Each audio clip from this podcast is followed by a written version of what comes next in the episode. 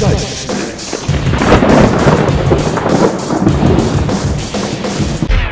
Hallo, grüß Gott, moin moin, wie auch immer und herzlich willkommen zur 106. Ausgabe von Dübels Geistesblitz. Letzte Woche habe ich mal so richtig Angst bekommen beim Besuch des Supermarktes um die Ecke. Nicht etwa, weil das Personal aus der Gemüseabteilung sich zum Erschrecken der Kunden die im Kassenbereich ausgestellten Halloween-Kostüme übergestreift haben, sondern äh, weil, wie soll ich es beschreiben, es war so, ah, einfach unheimlich. Vielleicht kennt ihr das ja auch. Ihr schaut euch einen richtigen Splatter-Horrorfilm an, wo das Blut nur so spritzt, dass es eine Freude ist und das macht euch auch alles gar nichts aus.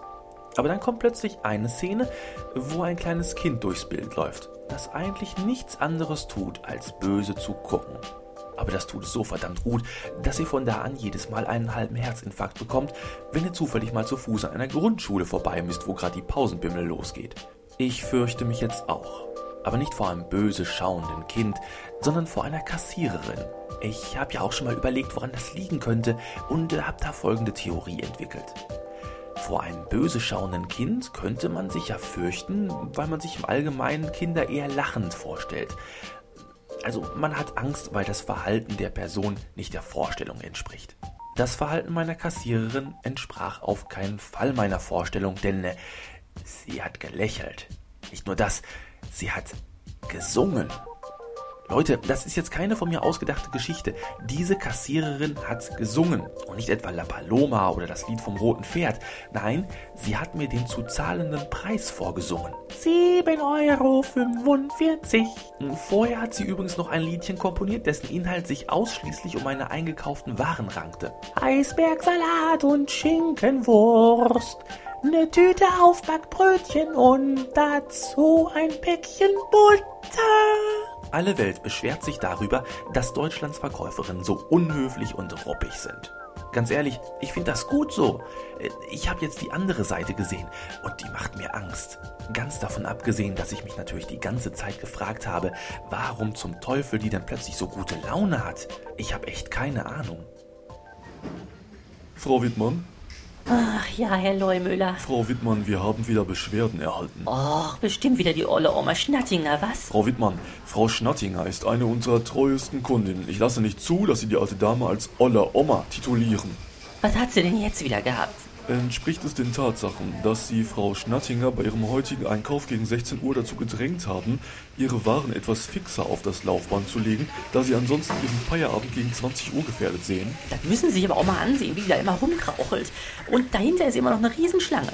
Ist es zutreffend, dass Sie jeden einzelnen Einkauf von Frau Schnattinger beim Scannen lautstark kommentiert haben? Ich habe ihr doch nur mal erzählt, was sie da gekauft hat.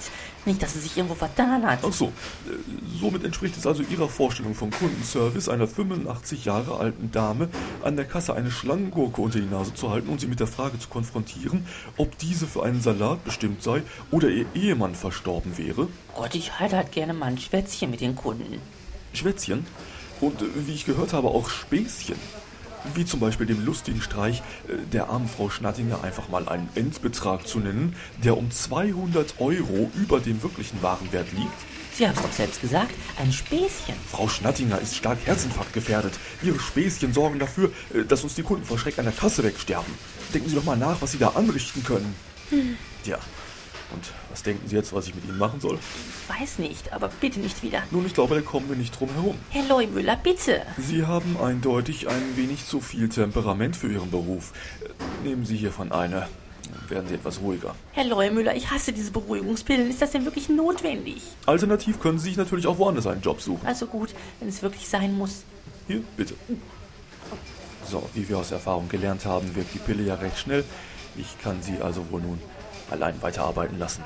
Einen angenehmen Arbeitstag noch, Frau Wittmann. Danke, Herr Leumüller. Oh, da kommt ja wieder ein Kunde. Ja, was haben wir denn da? Ein Becher Margarine, eine Packung Spinat und ein Bund Möhren. Zeigt her eure Möhren, zeigt her den Spinat. Tralalalala. Ja, so könnte es vielleicht gewesen sein, aber wenn, dann wäre das ja ein weitaus größerer Skandal als diese Überwachungsgeschichte damals bei Lidl. So gesehen muss ich hier ganz schön aufpassen, was ich erzähle. Ansonsten habe ich hier morgen einen Trupp Skandalreporter vor der Tür stehen, die ganz genau wissen wollen, wo denn bitteschön diese singende Kassiererin arbeitet. Und dann wird da plötzlich tatsächlich eine Revolverblatt-Schlagzeile draus. Immer wenn Sie Pillen. Eine Kassiererin packt aus. Wie mein Chef mich jahrelang zum Drogenkonsum zwang.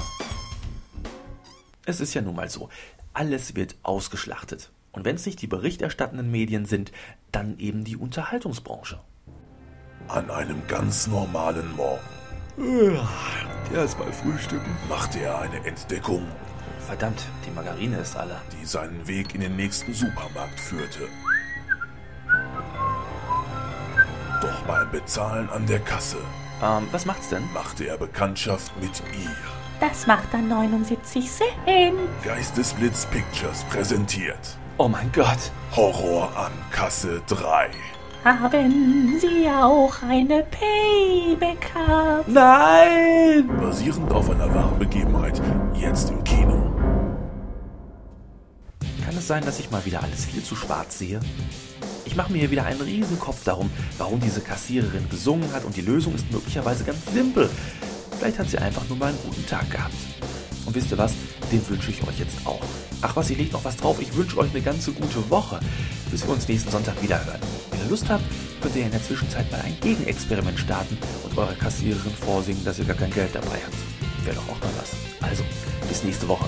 Euer Dübel und tschüss.